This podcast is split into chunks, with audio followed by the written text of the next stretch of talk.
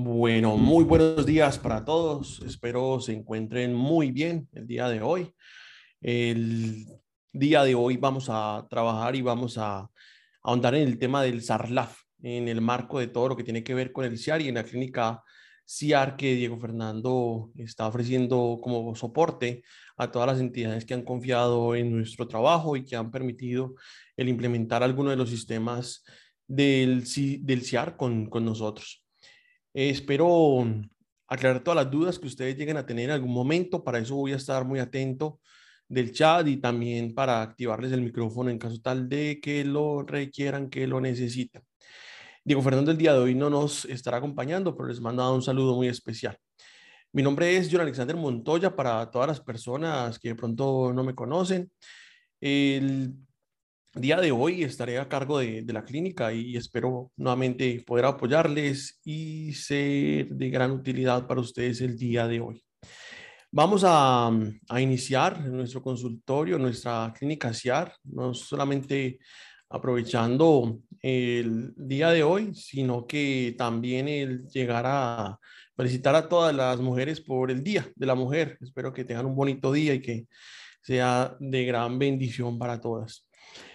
El sistema de administración del riesgo del lado de activos y de la financiación al terrorismo, bueno, ya viene enmarcado desde ya hace por lo menos seis años para todas las entidades del sector solidario y en donde pues es necesario el tener toda una serie de instrumentos, de metodologías para poderla gestionar adecuadamente y el evitar alguna de las consecuencias en alguna de nuestras entidades como lo es el riesgo reputacional, el riesgo legal, el riesgo de contagio, el riesgo operativo, es necesario poderlo gestionar adecuadamente.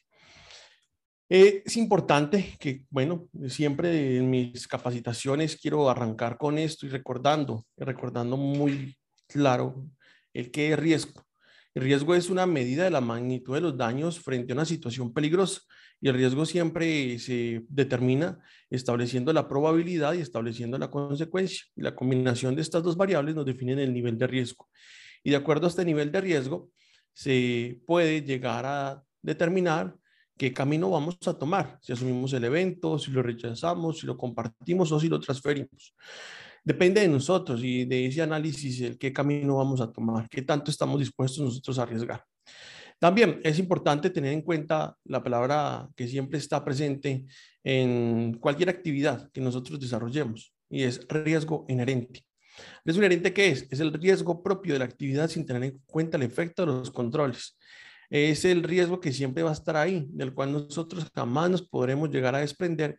Es importante poderlo identificar, poderlo medirlo, poder definir unos controles y unos planes de monitoreo para que eso no ocurra. Voy a pasar rápido por esa parte porque ya lo hemos visto en varias oportunidades y quiero que miremos hoy cuál es el rol del comité de riesgos en la gestión del SARLAF. En donde, bueno, vamos a recordar también qué es riesgo. Riesgo el riesgo del lado de activos y de la financiación al terrorismo es la posibilidad de daño en una organización al ser utilizada directamente o a través de sus operaciones como instrumento para el lado de activos y o canalización de recursos hacia la realización de actividades terroristas. Nuevamente, simple y llanamente es la posibilidad de que dineros ilícitos ingresen a la entidad con apariencia de legalidad y es importante tener definidos unos procedimientos, especialmente en la vinculación de las contrapartes, para evitar de entrada un posible contagio o un riesgo reputacional. Que esto, si ocurre, se deriva de un riesgo operativo, de la falla en el procedimiento de la vinculación, donde es importante recordar la debida diligencia que debe estar enmarcada en un formulario completamente diligenciado y acorde a los requisitos del formato 5, anexo 6 de la circular básica jurídica, que este formulario debe venir acompañado de unos documentos como la copia de la cédula, la constancia de los ingresos y la consulta en listas vinculantes, restrictivas e informativas. Todo esto también debe estar acompañado de una entrevista y una verificación de datos. Entonces, cada uno de ustedes verifique el que en, las entidades estén desarrollando este procedimiento tal cual como lo exige la norma. Y parte del comité de riesgos es estar también velando porque esto esté cumpliéndose. Y también en una armonía con el oficial de cumplimiento, el buscar una optimización del sistema, preguntándole, bueno, ¿cómo vas con la, el proceso, cómo estás desarrollando el proceso de la verificación de datos? Eh, dice, no, no lo estoy haciendo. Bueno, entonces el comité de riesgos recomienda el que, no sé, se implemente una ayuda tecnológica, se cuente con alguien que les pueda llegar a apoyar en esa actividad. No esperar a, el informe del oficial de cumplimiento, sino también ser un poco más proactivos para que el sistema funcione mejor y que claramente una de las actividades del comité de riesgos es recomendar, es analizar el funcionamiento de cada uno de los sistemas aplicables en las entidades y recomendar que estos, recomendar en, en ellos las fallas o lo que se pueda llegar a, a evidenciar como parte de la optimización. Importante, el que recordemos los ámbitos de aplicación tenemos el 1.1, 1.2 y entidades exceptuadas.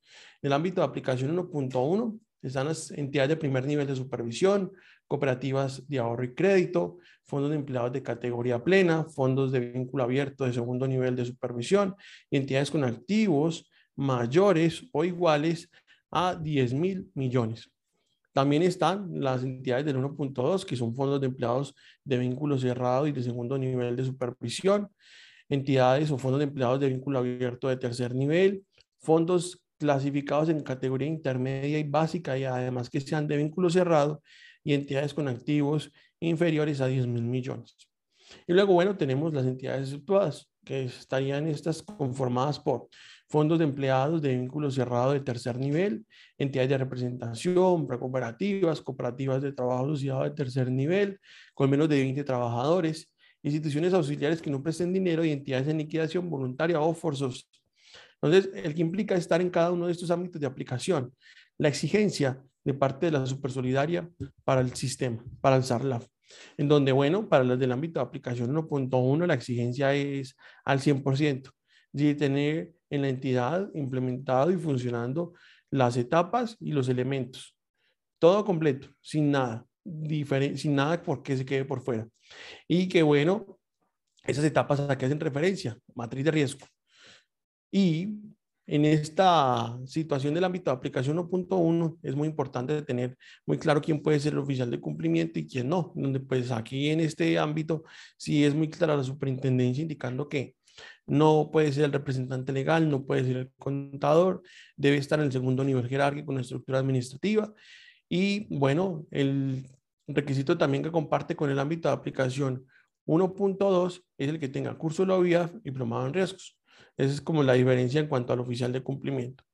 El 1.2 no exigen las etapas, no exigen la matriz de riesgo, pero es importante que todas las entidades, independientemente estén en el 1.2, tengan su matriz de riesgo para que identifiquen el riesgo, para que lo midan, para que tengan la posibilidad de definir controles y planes de monitoreo. Y en el ámbito de aplicación 1.2 en cuanto al oficial de cumplimiento puede ser cualquier empleado de la organización. Si está clasificado en tercer nivel, puede ser alguien que han contratado, que contraten por prestación de servicios. Y lo que sí debe tener, nuevamente, curso de vida, diplomado en riesgos, capacidad de decisión, no debe tener ninguna incompatibilidad y debe tener un conocimiento sobre el sistema para que lo pueda gestionar adecuadamente. Recordemos los elementos en el SARLAF, políticas, procedimientos, documentación, estructura organizacional, órganos de control, infraestructura tecnológica, divulgación de información y los planes de capacitación. En entidades exceptuadas, ¿cuál es la obligación? La obligación es, bueno, definir unas funciones del órgano de administración, cuál es la responsabilidad de la gerencia, del funcionario responsable, esta sería la figura de quien se encargaría de gestionar el sistema en este tipo de entidades y las responsabilidades del Consejo de Administración o de la Junta Directiva. Deben ellos también presentar los informes a la UIAF, los informes objetivos y los informes subjetivos. Este exonerado ya no aplica, lo tachamos y lo quitamos de acá. Por lo pronto, en informes objetivos, informes sobre transacciones y e informes subjetivos, informe sobre operación sospechosa. Es como el resumen de, de qué les toca a cada una de las entidades según el ámbito de aplicación. ¿Cuál es la obligación que tienen? Que ustedes, como miembros de los comités de riesgos, deben conocerlo y con base en esto y estudiar la norma, hacer recomendaciones y también del funcionamiento del sistema en cada una de las entidades. Entonces, las etapas. Cuatro. Una, identificación, medición, control y monitoreo. Recuerden, verificar la metodología que esté actualmente gestionando la entidad para la matriz de riesgo. Esta metodología o la sugerida por la superintendencia es la ISO 31000 o la metodología del modelo estándar australiano para administración de riesgos. Es la que recomiendan para llegar a identificar el riesgo de acuerdo a un entorno, de acuerdo al análisis, a un contexto, cuál es el entorno social, cultural, económico, político. Y de acuerdo a esto, identificar los riesgos inherentes que puedan llegar a presentarse en cualquier momento, solamente por el hecho de tener un funcionamiento, de estar prestando un producto, un servicio y de tener una interacción con unas contrapartes. La medición, ¿cómo determinamos el riesgo? Dos variables, probabilidad e impacto. El control, la actividad que me permite disminuir la probabilidad en que ocurra el evento de riesgo y la actividad que me permita disminuir el impacto o la consecuencia. Y luego viene el monitoreo, que es verificar que este control esté funcionando adecuadamente.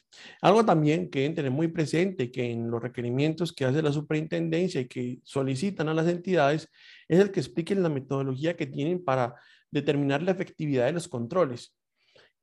¿Cómo yo determino que se ha disminuido la probabilidad y si ha disminuido el impacto o se puede llegar a disminuir alguna de estas dos variables? Entonces, deben tener una medida cuantitativa que les permita llegar a determinar, por ejemplo, que uno casi no reduce la probabilidad y cinco lo reduce al máximo, todo de acuerdo a un estudio y a lo también que ustedes tengan establecido subjetivamente, puede hacer también en cada una de las entidades para disminuir la probabilidad del impacto.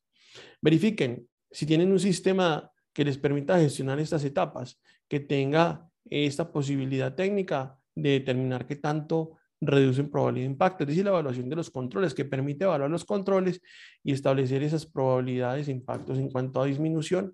He visto en varios software que esto no está de esta forma, así que ahí les doy una idea para que lo verifiquen y para que como comité de riesgos pregunten también, por ejemplo, al oficial de cumplimiento, bueno, explíqueme la metodología que está desarrollando para la gestión de las etapas del SARLAF. Y bueno, muéstreme el software, muéstreme cómo está utilizando el software y también le pueden preguntar cómo se determina la efectividad de los controles. Por ejemplo, eso podría ser esa actividad. Debemos también tener en cuenta que el SARLAF se basa o se debe, se debe gestionar en el SARLAF ocho elementos. Tenemos las políticas, los procedimientos, documentación, estructura organizacional, órganos de control, infraestructura tecnológica, divulgación de información y planes de capacitación podría llegar a establecer el comité de riesgos en cada una de las sesiones, en cada, mes, el llegar a analizar, bueno, cada uno de estos elementos. Miremos las políticas, cuáles son esos lineamientos generales del SARLAF en cada una de las entidades. Estos lineamientos son aplicables y además son operativos para nuestra entidad. El oficial de cumplimiento está en capacidad de gestionarlo o la administración en general. Es llegar a establecer también, por ejemplo, cuáles son las listas vinculantes para Colombia según el derecho penal internacional y que se esté cumpliendo con esta obligación permanentemente y el llegar a preguntar al oficial de cumplimiento o recomendar alguna aplicación que le permita al oficial de cumplimiento llegar a realizar estas consultas efectivamente. También pueden llegar a mirar, bueno, los procedimientos, qué procedimientos generales nos exige la normatividad tener, el título quinto de la circular básica jurídica, bueno, un procedimiento. El cómo atender oportunamente las solicitudes de información que realicen autoridades competentes. Entonces, podrían ustedes llegar a, en estas reuniones del comité CIAR, preguntarle, bueno, ¿está preparado? Si en algún momento alguna autoridad competente le solicita información, ah, ¿cuál es la autoridad competente? La fiscalía, que puede solicitar información sobre algún asociado o sobre algún tercero que en algún momento haya estado vinculado en la entidad. También, bueno, ¿cuál es el procedimiento que tenemos actualmente para determinar los asociados de mayor riesgo o de alto riesgo como son los PEP? Es bueno, llegar a que el oficial de cumplimiento le explique la metodología o que ustedes la verifiquen según el documento técnico y de acuerdo a esto ustedes puedan llegar a preguntar más o a proponer el que se haga una optimización, por ejemplo, de ese procedimiento. Que es necesario tener muy en cuenta la última actualización de la circular básica jurídica con la circular 032 del 2021, la cual da un lineamiento especial para el llegar a gestionar el conocimiento de los PEP. Que recuerden, no solamente yo debo preguntarle información al PEP como asociado, sino también a los familiares hasta el segundo grado de consanguinidad y o primero afinidad civil, y que pues esto ya aumenta la operatividad en las entidades y ese procedimiento debe estar funcionando adecuadamente. Y debemos tener también la posibilidad de al menos una vez al año el llevar a cabo un seguimiento especial a esos PEP. Y que, bueno, no solamente es preguntar la cédula y los nombres, sino que también es consultarlos en listas vinculantes, restrictivas e informativas. Ahí ya esta circular les ha generado un gran reto a todas las entidades por el hecho de no solamente tener un tercero, sino multiplicarlo por quienes puedan llegar a ser familiares de ese tercero que sea PEP. Debemos también tener en cuenta las sanciones financieras dirigidas. Esas sanciones terminan siendo las medidas que toma el, o que exige el Consejo de Seguridad de la ONU, de las Naciones Unidas, para países que tienen algunas prácticas indebidas que permiten el terrorismo, la financiación al terrorismo y que es necesario entender cuáles son esos países que han sido, han sido sancionados financieramente para evitar tener alguna relación contractual con ellos. También tenemos un listado de países de mayor riesgo. Llegar a identificar cuáles son esos países de mayor riesgo y evitar el que alguna contraparte esté incluido en alguno de estos y que pues, no tengamos ninguna relación con ellos. Mecanismos. Conocimiento del asociado o del cliente. La debida diligencia. Nuevamente, formulario completamente diligenciado, entrevista, verificación de datos, cédula, copia de la cédula, constancia de los ingresos, consultan listas nuevamente y que pues todo esto esté soportado en un buen procedimiento y que no se tenga falla alguna. Ahorita ah, les voy a mostrar unos requerimientos que hace la superintendencia de las entidades, en donde ya están pidiendo bases de datos, donde en esas bases de datos se pueden dar cuenta de muchas cosas, que también ahorita en esta cultura de la administración del riesgo integrada con un sistema, ustedes cuando utilicen algún software se van a dar cuenta de la importancia de la calidad de la base de datos, porque el sistema o el software no les admite datos que no sean congruentes o que no estén bien. Por ejemplo, al, si sea el correo electrónico. Correo electrónico, mm, se da cuenta uno de que muchos correos electrónicos no son digitados adecuadamente. Entonces, ¿cómo le va a llegar uno al asociado si no tiene el medio porque el correo electrónico no funciona, por ejemplo? Que entonces es esto lo que nos permite, después de administrar el riesgo con esas bases de datos confiables, tener la posibilidad de optimizar procesos y conocimiento del asociado. También eh, el conocimiento del mercado, es básicamente usted llega a establecer cuáles son los parámetros de normalidad en el comportamiento de un grupo general, para que con base en ese conocimiento del mercado general usted pueda llegar a establecer cuándo algo es inusual, teniendo en cuenta ya que es lo usual. Y luego, por último, viene la determinación y reporte de la operación sospechosa, que debe ya este estar a cargo del oficial de cumplimiento.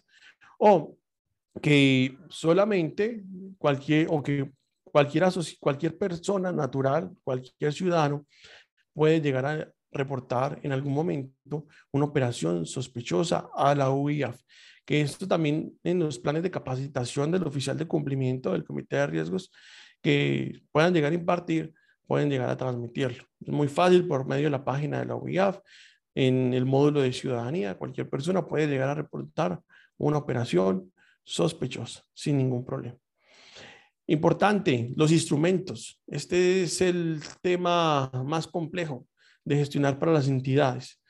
El modo y la forma de consolidar la información. Muchas entidades no tienen definidos los procedimientos para, o el medio, o la forma, la herramienta para consolidar la información de los asociados, en donde es importante tener en cuenta que esta consolidación nos permite llegar a determinar cuando existe alguna situación de operación que no es coincidente ni consistente con el perfil del asociado. Estoy viendo en el chat que, bueno, varias personas tienen problema con, o me escuchan mal, están escuchando bien, mal, me confirman por favor para mirar qué podemos hacer.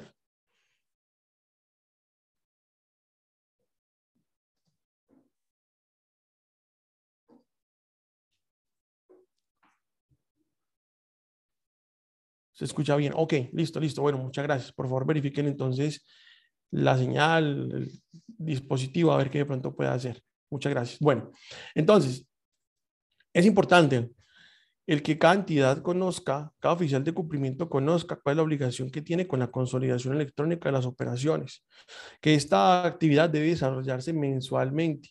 Mensualmente deben consolidar las operaciones de los distintos factores de riesgo y después llegar a establecer, según el asociado, cuál es el uso de los productos, los canales, el riesgo por jurisdicción y que todo esto pueda tener una coincidencia con el perfil, que el perfil que lo define el salario. E, ese es uno más. Entonces, en esta situación es importante, bueno, comité de riesgos, pregunte al oficial de cumplimiento cómo está consolidando la información y si la consolida mensualmente. Y esa consolidación electrónica mensual, cuántas operaciones inusuales detectó y esas inusualidades detectadas, cuál fue la gestión, cuál dio mérito a reportarlo como operación sospechosa o cuántas operaciones tienen seguimiento especial para al final del trimestre llegar a una conclusión si reporta o no. Esa sería la idea. Y que para esto sí es importante el también mirar la posibilidad de tener una herramienta automatizada que le permita llegar a tener el resultado de la consolidación solamente con subir unas bases de datos.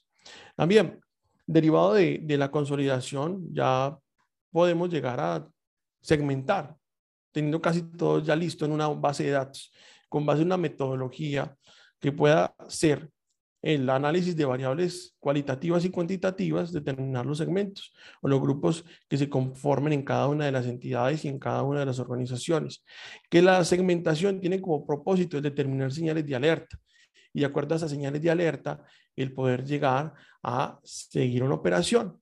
Y de acuerdo al seguimiento de la operación, nuevamente nos podemos llegar a referenciar en la determinación y reporte de la operación sospechosa. Entonces, aquí, ¿qué es lo que vemos? Vemos la integración de los mecanismos con los instrumentos.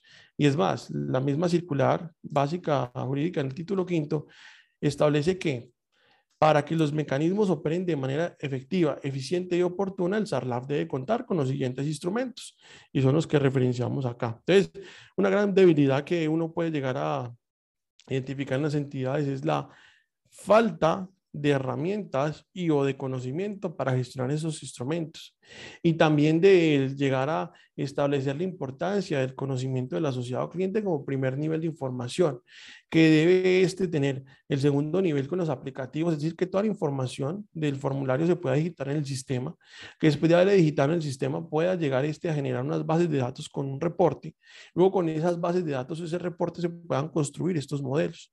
Es importante el que verifiquen que esto esté funcionando adecuadamente y o proponer y recomendar alguna optimización para, para ese tema de los instrumentos, que lo vamos a reforzar ahorita mirando los requerimientos de la superintendencia. Documentación, la información o lo que debe tener el oficial de cumplimiento de su carpeta, que esto lo establece en la circular muy claramente, manual, los reportes a la OIA, los informes al Consejo de Administración, a la Junta Directiva, los formularios, modelos para el conocimiento de las contrapartes, las comunicaciones que ha tenido autoridades competentes, todo lo que le permita llegar a demostrar una gestión debe estar aquí en documentación, en la carpetica del oficial de cumplimiento.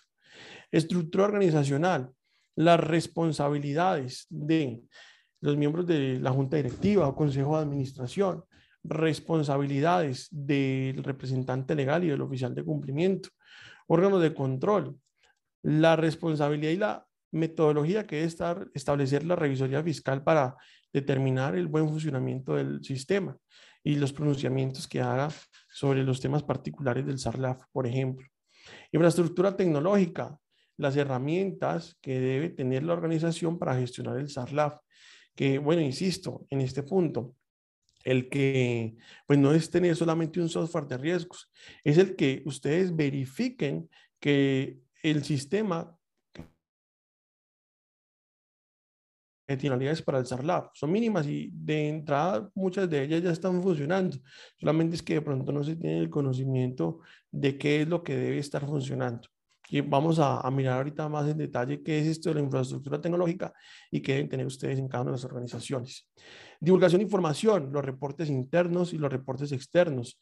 Como mínimo, como reporte interno, debemos tener un procedimiento, un protocolo de comunicación entre el oficial de cumplimiento y los empleados de la organización. Por ejemplo, un formulario ROI, reporte de operación inusual, interno, donde todas todas las personas del fondo de empleados de la cooperativa deben llegar a reportar cuando identifiquen algún comportamiento inusual, alguna operación inusual al oficial de cumplimiento y todos estar en capacidad de identificarlo. No solamente es la carga para el oficial de cumplimiento de él detectar esas operaciones inusuales, sino que cualquier persona de la organización puede reportar, identificarlo y reportarlo al oficial de cumplimiento.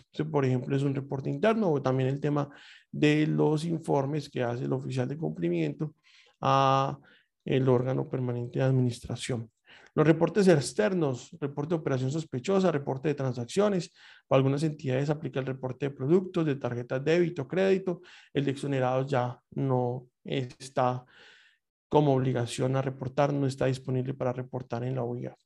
Y por último, tenemos acá los planes de capacitación, que al menos una vez al año se imparta una capacitación a los miembros de la Junta Directiva, Consejo de Administración y empleados de la organización. Y además una joyita o algo que han incluido y que, pues bueno, también es pertinente, el capacitar también a los proveedores. Eso ahorita se los va a mostrar más al final con la referencia del numeral de la circular para que lo tengan en cuenta.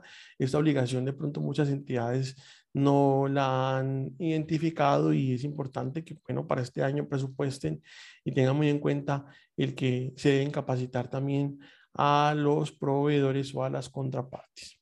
Bueno, hasta, dejemos hasta acá esta primera parte. Vamos a mirar qué preguntas hay en el chat.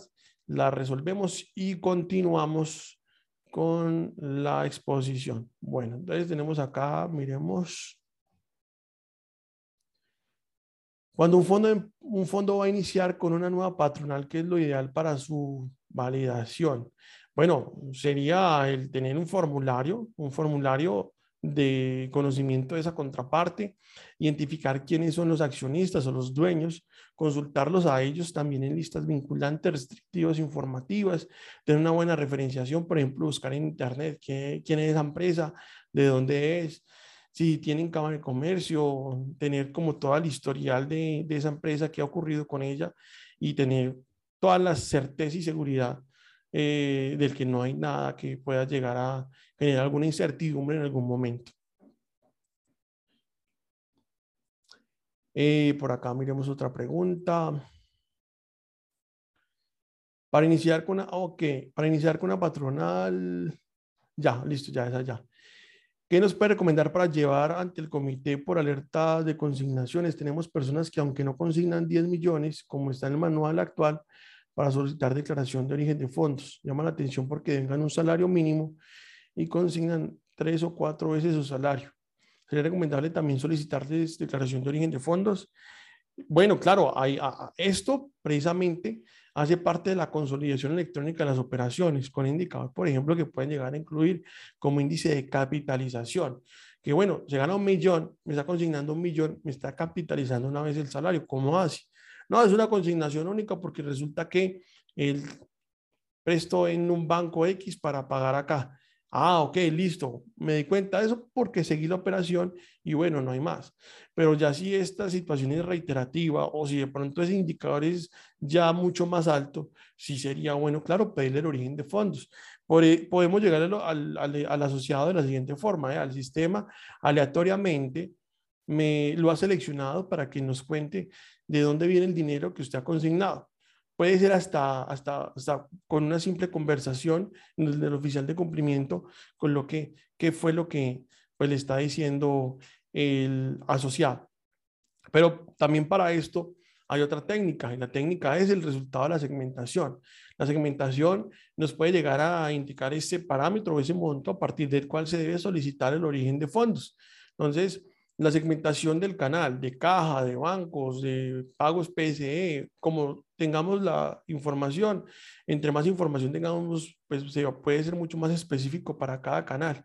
Entonces, no, resulta que por bancos el asociado, los asociados, persona natural, consignan hasta, no sé, 7 millones 590 mil pesos. A partir de ese monto podemos solicitar, por ejemplo, el formulario de origen de fondos, que es necesario separar el reporte de transacción, que es por este monto, 10 millones, y otra cosa es la identificación de la inusualidad, que puede ser por ese mismo monto o puede ser por un monto que lo determine la segmentación, que esa sería la recomendación, que el monto por el cual yo solicito el origen de fondos es basado en el resultado de una segmentación. Otra pregunta, ¿con las actualizaciones de la norma todavía se puede tener clientes exonerados? No, ya el reporte de clientes exonerados no se hace, por lo tanto, pues no se pueden tener clientes exonerados y si alguien realiza en el mes 50 consignaciones que superen los montos, pues a esos hay que reportarlo esa cantidad de veces, ya no se pueden tener exonerados. Para validar una nueva jurisdicción, ¿qué es lo más adecuado? Por ejemplo, puede tener un indicador, un índice de criminalidad. Este, ¿cómo lo puede sacar? Teniendo en cuenta la población y el número de delitos que se cometen en esa jurisdicción. Y de acuerdo a eso, usted determina ese nivel de riesgo. También puede buscar en Internet las noticias, qué ha ocurrido, qué ocurre por allá. Por ejemplo, busca uno en Tibú, norte de Santander. Es una jurisdicción complicada. Es una situación, es una jurisdicción en donde, pues lamentablemente, casi toda la actividad económica está contaminada, está contagiada por las actividades conexas al lado de activos o la financiación al terrorismo. Muchas personas en esa jurisdicción trabajan como raspachines y pues toda la economía de esa zona se ve involucrada negativamente. Entonces es, bueno, el indicador de criminalidad, el índice de criminalidad también puede jugar mucho el tema laboral de quién voy a vincular, de bueno, dónde está laborando, quién es, de qué empresa, y pues más allá de la jurisdicción también puede influir mucho esa empresa que le ha contratado primero a ese asociado y que, que pues este ya terminaría siendo un primer filtro. Otra pregunta. Somos un fondo de tercer nivel, pero somos abiertos. Debemos tener un formulario para la vinculación de nuevas libranzas o patronales. Sí, la recomendación es tener un procedimiento ese procedimiento debe incluir o debe terminar un formulario donde se consigna una información. Con base en esa información, lo mínimo es consultar en listas a representante legal, la razón social, accionistas y dueños y establecer pues con base en investigación en internet, en noticias, que pues no hay nada que pueda llamar la atención negativamente para esa nueva libranza o esa nueva empresa que va a vincular. Otra pregunta, ¿Qué condición debe tener el oficial de cumplimiento suplente en un fondo de empleados de primer nivel? ¿Se puede ser empleado que haga parte de la operación del fondo? Sí, claro que sí. Para, para ese caso, no hay una indicación explícita que no permita que cualquier empleado sea el oficial de cumplimiento suplente. Pues ya luego que uno pueda analizar el que ese suplente tenga las mismas condiciones o casi las mismas condiciones del principal en caso tal de que este no esté, pues el suplente pueda asumir sin ningún inconveniente. Claro que el suplente asume temporal, mientras junta directiva o consejo de administración define qué hacer. Si lo sube al suplente como principal y pues de ese caso pues debería el ajustar pues las condiciones de ese oficial de cumplimiento para que quede con todo lo que exige la normatividad o rápidamente traer otra persona que cumpla con todos los requisitos que pide la circular pero puede ser cualquier empleado. En la circular no dice que no puede ser contador el oficial de cumplimiento de suplente, ni que puede ser el representante de no dice eso, pero pues ya teniendo en cuenta como ese trasfondo, pues es mejor no, no, no ir a, a jugar con eso. ¿El mismo empleado puede ocupar los cargos de oficial de cumplimiento y líder de riesgo? Sí, de entrada, pues lo ideal es que el oficial se hable de un oficial de riesgos que tenga la posibilidad de gestionar todos los sistemas y que pues estos sistemas en una armonía pueden funcionar mucho mejor. Bueno, aquí han finalizado las preguntas. Continuemos con, con la exposición. Estoy atento a las preguntas que todos ustedes formulen por medio a través del chat. ¿Listo? Bueno, entonces, acabamos de ver los, la estructura general del sistema Importante que la tengan en cuenta y el que ustedes como miembros de los comités de riesgos propongan al oficial de cumplimiento optimizaciones y o indaguen para que con base en esto puedan llegar a hacer las recomendaciones que sean pertinentes, que sea la obligación. Por ejemplo, tengo acá un requerimiento de parte de la Supersolidaria con el tema de SARLAF, para que todos ustedes lo puedan llegar a tomar como guía para que puedan llegar a hacer, por ejemplo, un simulacro de visita a la Supersolidaria un simulacro de requerimiento y puedan llegar a establecer, bueno, cuál es el estado de mi sistema en este momento que debo mejorar. ¿sí? Lo primero que piden es copia del formulario de vinculación de asociados, persona natural y jurídica. Si aplica, se aplica la jurídica. Y vinculación de terceros y proveedores, si aplica. Entonces, debo entregar el formulario de vinculación de asociados importante entonces verificar que ese formulario de vinculación del asociado cumpla con todos los requisitos del formato 5 o anexo 6. Entonces, la tarea es verificar y comparar. Ah, no, me hace falta, por regular, ¿qué hace falta? Cositas. Por ejemplo, la sigla. Ah, la sigla no está. Debemos incluirla. Ah, ¿qué, qué hace falta? La código SIU. Ese código SIU lo solicitan. Ese código SIU debe estar en el formulario. Si no está, le pueden llegar a escribir algo.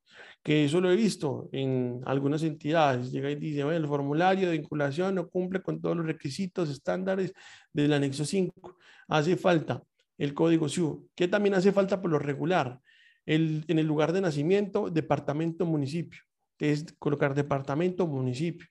¿Qué hace falta? Eh, en algunos casos, el, la dirección. De la dirección debe estar también departamento, municipio. Detallitos que deben tener muy en cuenta, deben estar siempre. Bueno, que en dónde encuentran ese formato 5, modelo o anexo 6, en la página de la Supersolidaria, circular básica jurídica, encontramos, encontramos los anexos como el formulario de vinculación. También, aquí preguntan, o dicen, bueno, informe ejecutivo del estado del SARLAF en la entidad. Bueno, contar cuál es como la gestión que han hecho para, para el SARLAF o qué tienen del SARLAF. Y pues lo mínimo que uno espera en ese informe es que estén cumpliendo 100% con lo que exige la normatividad. Entonces, de entrada, bueno, cuénteme, confiese, luego vamos a mirar y vamos a ver si lo que usted me está diciendo es verdad. Otro punto, Describe la herramienta tecnológica, software o programa con el que cuenta para la gestión del SARLAF, ¿sí? Entonces, aquí viene un punto y es el que conozcamos, bueno, ¿qué es lo que me piden en infraestructura tecnológica para yo saber cómo voy a responder? En ninguna parte de, la circular nos dicen debe tener un software de riesgos, en ninguna parte, en ninguna parte. Pero es importante el saber que es lo que también piden respecto a infraestructura tecnológica, que puede ser el sentido de esta pregunta. Entonces, lo primero, miremos qué es lo que pide o exige la superintendencia respecto a infraestructura tecnológica. Permítame, les voy a mostrar el título quinto de la circular básica jurídica y vamos a, a mirar qué es lo que piden para que con base en esto podamos llegar a hacer un diagnóstico. Y si hace falta algo, el recomendar, que esa es la función del comité de riesgos. Entonces, permítanme, aquí está abriendo y lo vamos a, a, mirar rápidamente. Y que también no se engañar porque no hay ninguna parte donde diga que debemos tener un software de riesgos. Sí es importante porque nos permite optimizar el tiempo, nos permite tener información con una efectividad muy importante, pero pues que es importante, sí, no dejarse cañar. Vamos a colocar aquí tecnológica.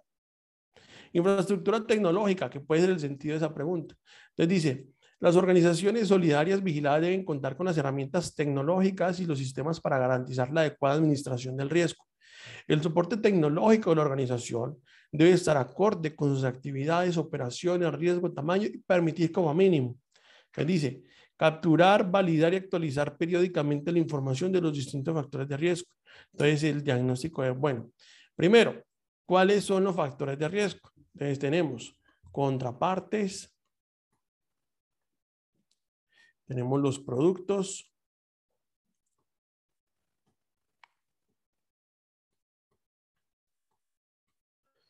tenemos los canales, y tenemos la zona. Entonces, bueno, miremos el detalle de cada uno de estos factores de riesgo. Contraparte. Asociado, proveedor, empleado. El sistema está en capacidad de agregar la información de cada uno de ellos. Ah, sí, ok. Entonces, listo, si nos permite capturar, validar y actualizar la información de cada uno de ellos. Bien. De los productos, me permite el grabar la información de los aportes, de la cartera, de las captaciones, sí, y además actualizar, sí, ok, bien. El canal, tenemos caja bancos, me permite grabar información de caja y de bancos, sí. Y esto se actualiza, sí. Y se puede validar, claro.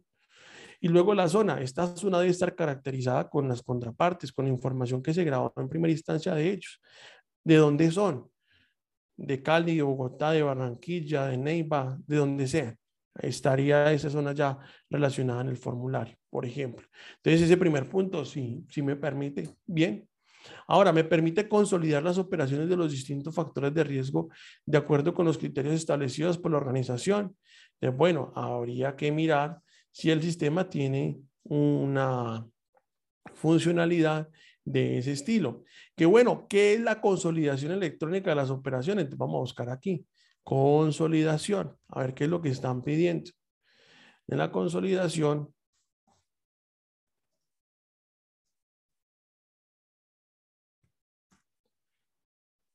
en el numeral 3, vamos a mirarlo.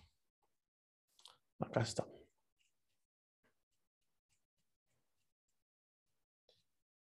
Aquí está. Consolidación electrónica de las operaciones. Las organizaciones solidarias deben estar en capacidad de consolidar electrónicamente las operaciones que realicen sus asociados o clientes a través de los productos, canales de distribución y jurisdicciones según sea el caso. Para dar cumplimiento al anterior, las organizaciones solidarias vigiladas deben contar como mínimo deben como mínimo consolidar electrónicamente por lo menos en forma mensual todas las operaciones de cada uno de sus asociados o clientes. ¿Qué operaciones desarrollan? Ahorro, crédito, aportes, los canales, caja, bancos, cuántas veces me consignó, cuántas veces le desembolsé los valores. Entonces, es importante que el sistema les permita dar esa solución. ¿Qué he visto yo? No hay solución para la consolidación electrónica de parte de el sistema, de parte de los sistemas, en lo que yo he podido ver. También pueden ustedes indagar, preguntarle al proveedor tecnológico, bueno, dígame cómo está el sistema en capacidad de consolidar las operaciones de los asociados, de que en un solo reporte pueda yo ver todos los movimientos que ellos realizan. Entonces, eh, hay un punto, una inquietud para que la revisen y la verifiquen. Luego dice otro punto, centralizar los registros correspondientes a cada uno de los factores de riesgo y en forma particular a cada uno de los asociados. Ese descentralizar los registros, entiendo yo, de quién es responsable de grabar la información de los asociados, de los proveedores, de los empleados. ¿Quién es el responsable de grabar la información de los productos? ¿Quién es el responsable de grabar la información de los canales? ¿Qué a tesorería, por ejemplo? Y la zona, pues que esto ya estaría nuevamente caracterizado o relacionado con la información de la contraparte. Bueno, hay otro punto. Y luego dice, generar los reportes internos y externos distintos de los relativos a operaciones sospechosas, que me permita llegar a generar los informes de transacciones indicando cuántas operaciones en efectivo debo reportar, cuántas operaciones en cheque debo reportar, cuántas operaciones virtuales sin intervención del personal de la organización debo reportar. ¿Sí? Eso sería que el mismo sistema le diga qué debe reportar y qué no debe reportar, por ejemplo. Listo. Entonces ahí está el tema de la infraestructura tecnológica que quiero dejarles con inquietud para que ustedes lo revisen en cada una de las entidades como comité de riesgos, por ejemplo. ¿Listo? Ahí está, ¿qué herramienta tecnológica? Software o programa para la gestión del SARLAB debe estar acorde a esto de, de la infraestructura tecnológica que hemos acabado de ver. Luego dice, Describe el procedimiento como la herramienta tecnológica utilizada por la cooperativa permite capturar y validar y actualizar periódicamente la información de los distintos factores de riesgo, lo que acabamos de ver.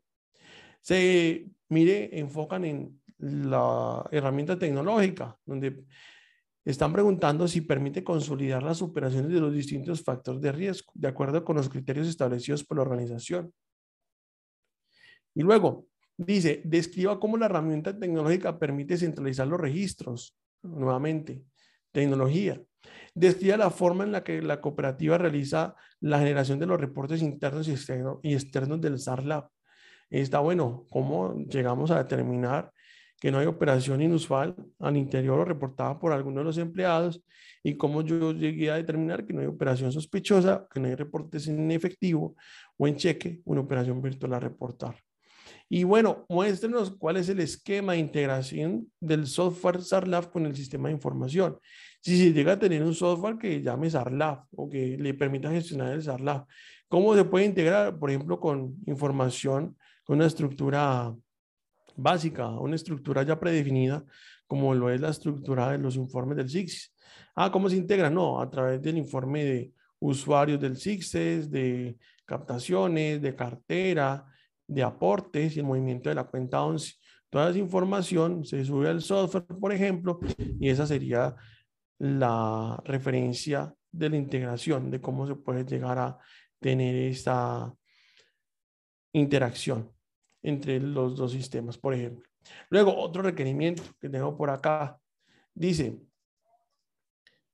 bueno, envíeme el manual de procedimientos para la gestión del riesgo como los procedimientos instructivos, incluyendo el acta del Consejo de Administración, donde consta la aprobación.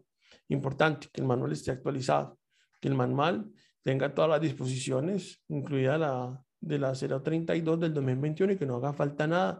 Ellos empiezan a hacer un, un listado de chequeo. Entonces, en el título quinto, la circular dice que debe tener un procedimiento general, por ejemplo, para atender oportunamente las solicitudes de información que realicen autoridades competentes. De, ah, sí, sí, lo tiene. ¿sí? Puede llegar a ser solamente eso, puede hacer algo mucho más específico. Es importante que tenga el manual actualizado. Verifiquen que esté así de esa forma. Luego, dice, bueno, muéstreme el mapa y matriz de riesgo del lado de activos. Documento soporte de la identificación, medición, control y monitoreo de los riesgos. Aquí, bueno, algo importante y, y algo ya técnico. Muéstreme ese documento donde se soporta la metodología para identificar el riesgo para medirlo, para definir controles y planes de monitoreo. Y muéstrame el resultado, que sería ese mapa de calor. ¿Cuáles son los eventos en qué escala se encuentran en la primera etapa o en, los riesgos inherentes?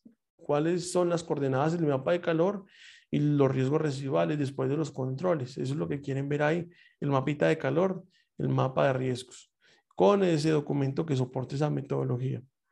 Luego, otro, este, este, requerimiento es ya, ya mucho más eh, corchador, puede hacer.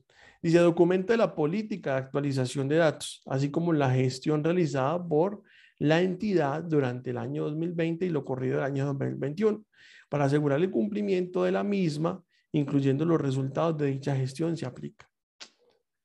Chévere, ¿no?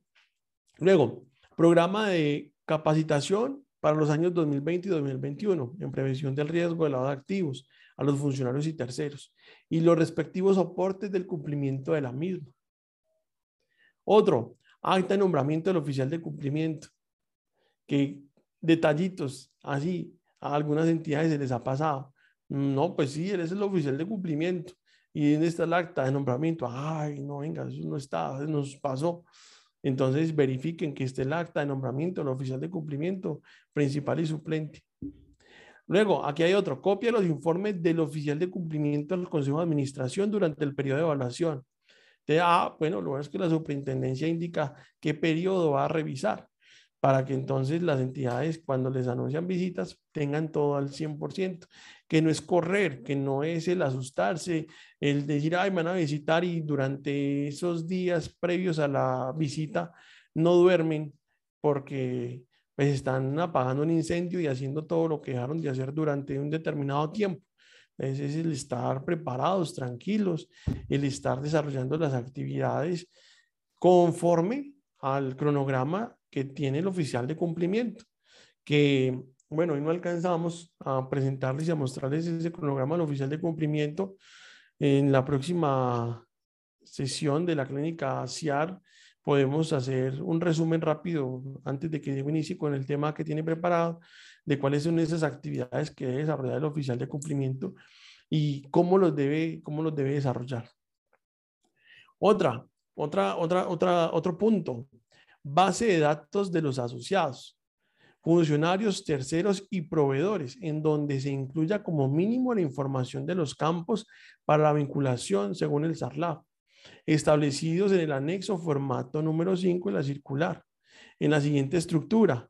Entonces, mire, aquí ya es donde empieza Cristo a padecer, porque mucha de esta información de pronto no la están recolectando o de pronto queda sin digitar en el sistema o esto de pronto no lo tienen, no lo tienen digitado o no está de esa forma como lo piden. Aquí es donde uno se empieza a dar cuenta de errores en digitación o de que los no están.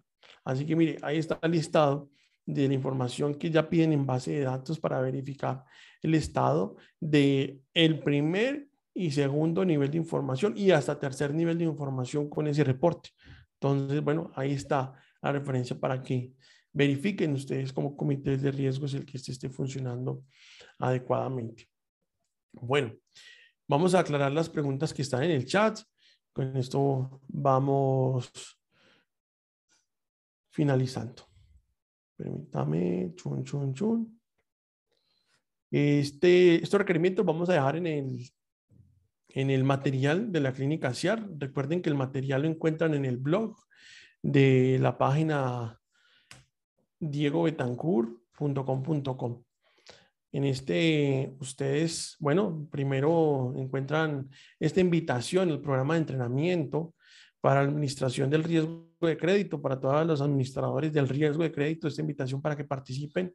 Iniciamos este viernes 11 de marzo y continuamos con tres sesiones más en donde la idea es el actualizar el sistema el actualizar todo lo que ustedes tengan que presentar como informes y además la gestión en sí. Bueno, está en el blog el material de la clínica de la clínica CIAL. Ustedes vienen por acá bajando y a cada uno de los correos registrados les hemos enviado como la contraseña para que lo puedan descargar. ¿Listo? Eh, un aviso antes de, recordar, de, resolver las preguntas. Tenemos StarSol, StarSol ya está funcionando. Hemos estado en algunos ajustes que va a garantizar el pleno funcionamiento del sistema, por eso no les hemos invitado a la capacitación inicial donde les mostraremos y haremos las pruebas de, de cuál es el funcionamiento del software en donde pues este va a tener una muy buena funcionalidad para el tema del conocimiento de los asociados, incluyendo con las listas o las consultas en listas vinculantes restrictivas e informativas. También él nos permite gestionar todo el tema de los instrumentos con lo que tiene que ver con la consolidación, con la segmentación, señales de alerta y seguimiento de las operaciones. Bueno, aquí está como el panel de control que cada uno de ustedes encontrará en, el sistema cuando lo, puedan empezar a probar. Bueno, vamos a, a mirar entonces las preguntas que tenemos en el chat rápidamente.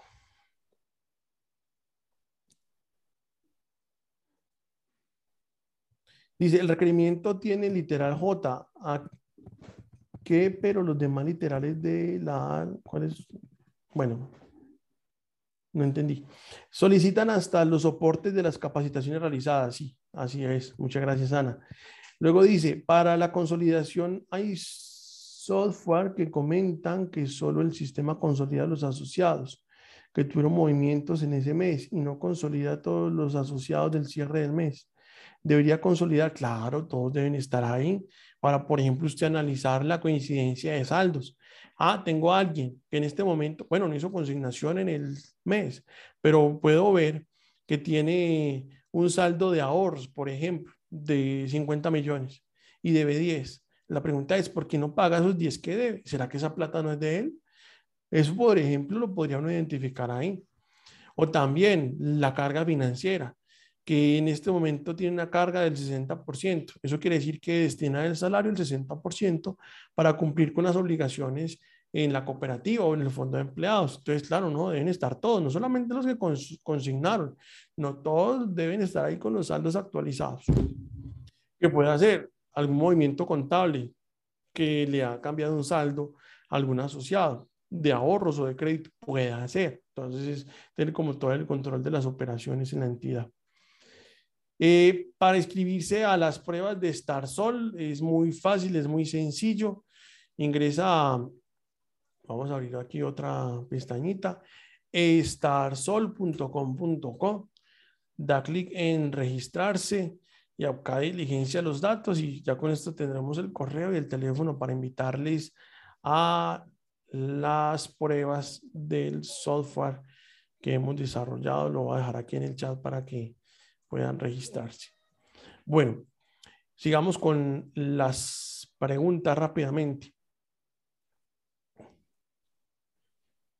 Listo. Ok, bueno, eh, sí, la presentación la haremos llegar.